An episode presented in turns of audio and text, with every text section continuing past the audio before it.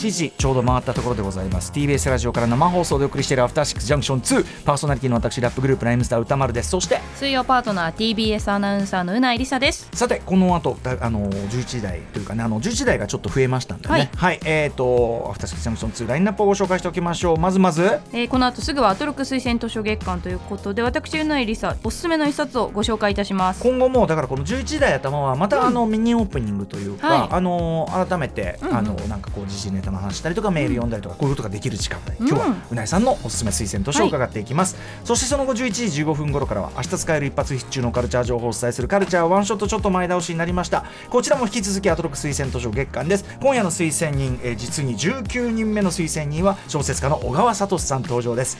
さらにその後1時30分頃からは新概念提唱型投稿コーナーです。今夜は空論道をお送りします。はい、アトロクオリジナルゲームね、だいぶ仕上がってまいりました、や。やればやるほど楽しいということでお送りしております。番組の感想などお便りは歌丸アットマーク TBS.CO.JP 歌丸アットマーク TBS.CO.JP まで送ってください読まれた方全員にアフターシックスジャンクション2のステッカーを差し上げますそれでは本日この時間を使いまして番組恒例こちらの企画をお送りいたしましょう。題してアトロク推薦図書月間2024。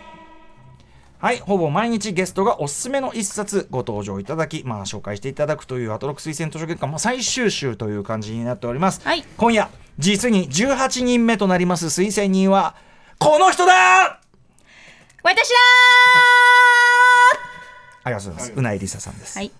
ということで、えーうないさんの推薦図書を伺っていく。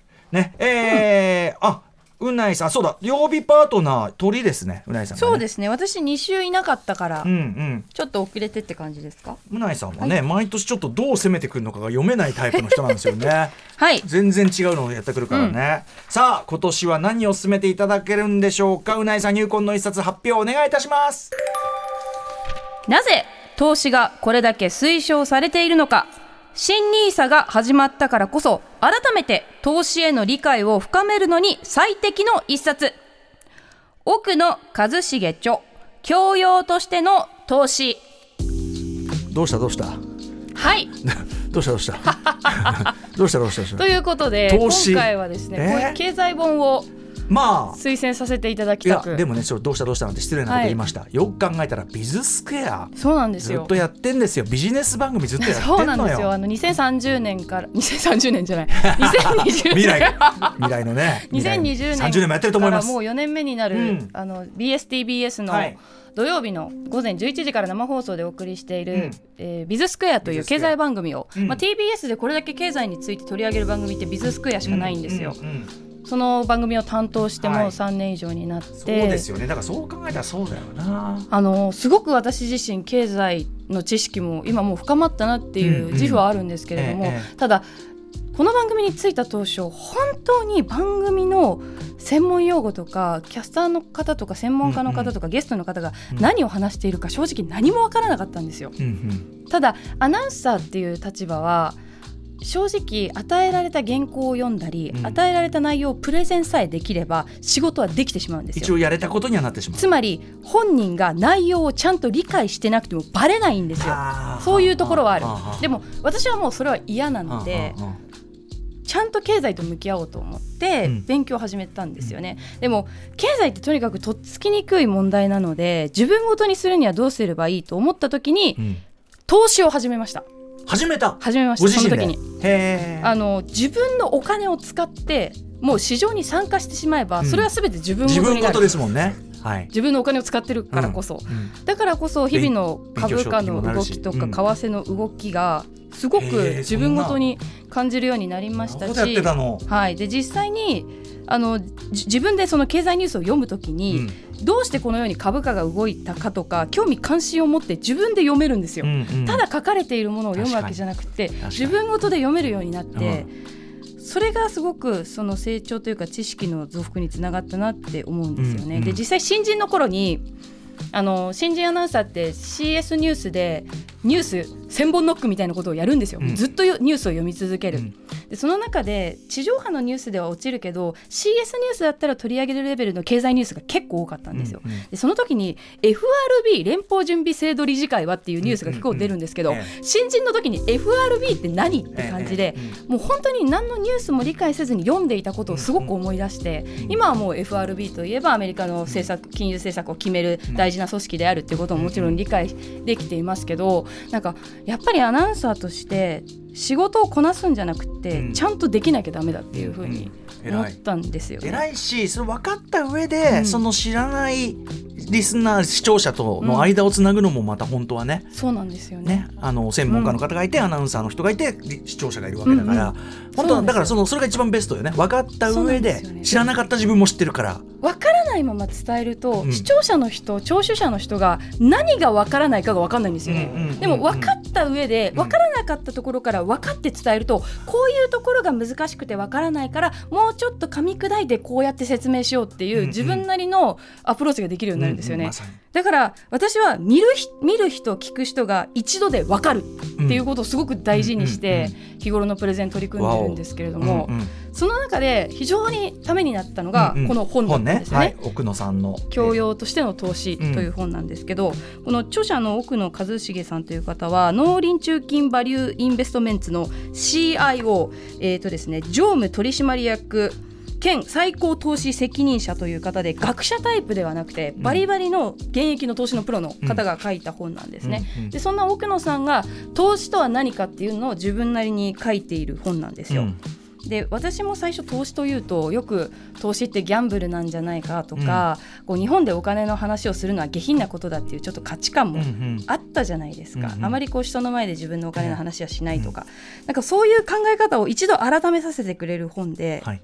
まあ、もちろんその投資っていうのは元本割れすることもあるので、うんうん。始めるのは自己責任ですしあのそういったことが大前提にはなるんですけれどもこの本を読んでとにかく投資への偏見がまず一回はい。一掃されました。あのーそのずいぶん前にその推薦図書であのディレクターの小洗さんがやっぱりその投資関係の本を、うんうん。あの入門書みたいなのを進めて、その時もあのその本も読んで、うん。あの投機といわゆる投機と投資をちょっと混同してる、うん。世間的には私も含めて、はい。イメージ感ってありますよね。そうですよね。私も最初そうだと思ってたんですよね、ん。投資ってすごくああのしいわゆる株価の動きとかグラフの動きで瞬時に反応して、まあ、売買してでそれって投資じゃなくて投機なんですよね。でその違いについて奥野さんはその農地で例えているんですよね。わかりやすく言うと農農地あの農業の農地ですね。で農地を買う場合に何を考えるかで、うんその土地からどれだけ作物が取れるかが投資でうんその土地がいくらで売れるかが投機なんですよね。まあとにかくさ最初から転がすっていうかそれを考えてるのが投機だしそ,、ねでその場その場の儲けが投機。企業に置き換えるとその企業価値がどれぐらい成長していくかどどれだけこの企業があのイノベーションを起こせるかとかそういうものを期待して買うもののが投資であってもう本当瞬時の値動きでこう売買するのが投機であると。だからもう時間でもこれこっち打ってあっち打ってってやってるのとはイメージするけど、そうじゃなくてもっと長期的に。もっと長期的に投資していくということをこの奥野さんは提案されています。当然より安定的だったりはい。安全性が高いものを選ぶとかもできるし、ですね。うん。そういうどうやって選ぶかみたいなものもこの奥野さんなりに書かれていて非常に参考になるんですけど、まあ、正直本当に今厳しいじゃないですか、うんうん。もう現預金持ってても、うん。どんどんどんどん目減りしてい目ます。減りしていって、このインフレ物価高が続いていって、うん。賃金が上がらない中物価高が続いていったら10年後20年後今自分のあの、うん。通帳にある100万円って、うん。もう80万円70万円ぐらいの価値にどんどん下がっていっちゃうわけじゃないですか、その上でやっぱり自己防衛のためにももう投資ってやらないとあしんどいんだなっていうのうんをこの番組についてからすごく感じるようになっあて、うんでそれをみんなにも気づいてもらった方が絶対にいいなっていうことを私自身この番組うん。ビズスクエアをうん。やるようになって感じてるんですけどね、もう国は守ってくれないというか、うん。少子高齢化社会ですし、うんうん。自己負担ってどんどん増えていくからこそ、なんか改めて投資に対する偏見を今一度なくして向き合ってみてほしいなっていうその一歩になる一冊です。うん。ということで、うん。私こちらの本を。うん推薦させていただきます、うん、ありがとうございます。あの私もその10年前に小洗さんにその本を勧められてそれっきり。では、でもそのまあ実際そのどうかは置いといてもそういうちゃんと知っとくっていうかね、うん。だからこそ教養としてのっていうことでしね、始めようっていうことではなくて。ちゃんと社会の仕組みのそのこともあるし、ね。そういうのってさすっごい肝心なことなのに、うん。なんていうかちゃんと教わんないじゃん。そうなんマジでだからこそそのなんとなくあのイメージでうん。動機と混ざっちゃってたり、まあ、そもそもお金のこと考えるのがなんかなうんみたいな考えないようにしてるだけだったりして、だからまあそういう意味では世の中のねそういうのにできるだけ食らいすぎないようにっていう意味でもねそうですね。取得に越したことはないっていうことかもしれないですね。はい。教養としての投資、えー、とこちらは、えー、と奥野和重さんの本です。ダイヤモンド社から税込み1650円発売中でございます。Kindle Kindle オーディブル版もあるということなので、ぜひぜひということでございます。はい。宇内さんありがとうございました。いえいえいえ。すごいですね。なんか漫画が来たりとかいろんなのが来たりとかあった。ら読めないところがやっぱ宇内さんの魅力かと思います。ぜひぜひ。勉強させていただきます私も。教養としての投資お勧めいただきました。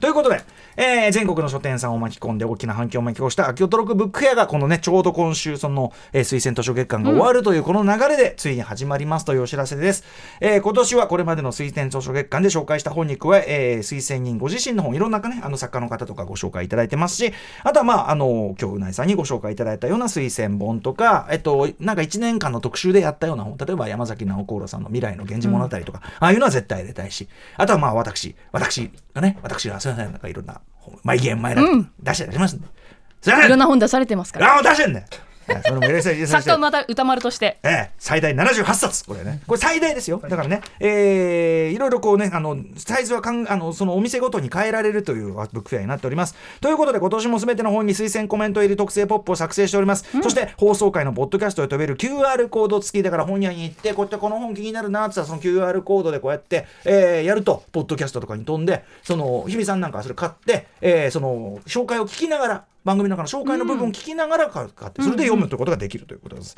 さらに本のリストが載った特製カラーリーフレットと特製しおり、ね、今年全くデザインを一新して、はい、お送りしたいと思います。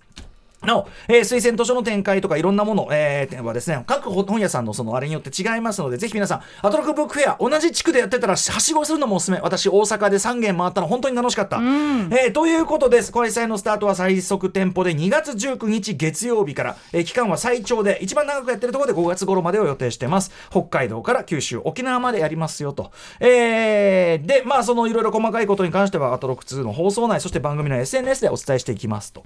さらに、これはリスナーの皆さんへのね、アトロクブックやりますよという呼びかけですが、これをお聞きの全国の本屋さん、うん。書店員の皆さん、はい。お困りじゃないですか？何、何やっていいか分かんないんじゃないですか？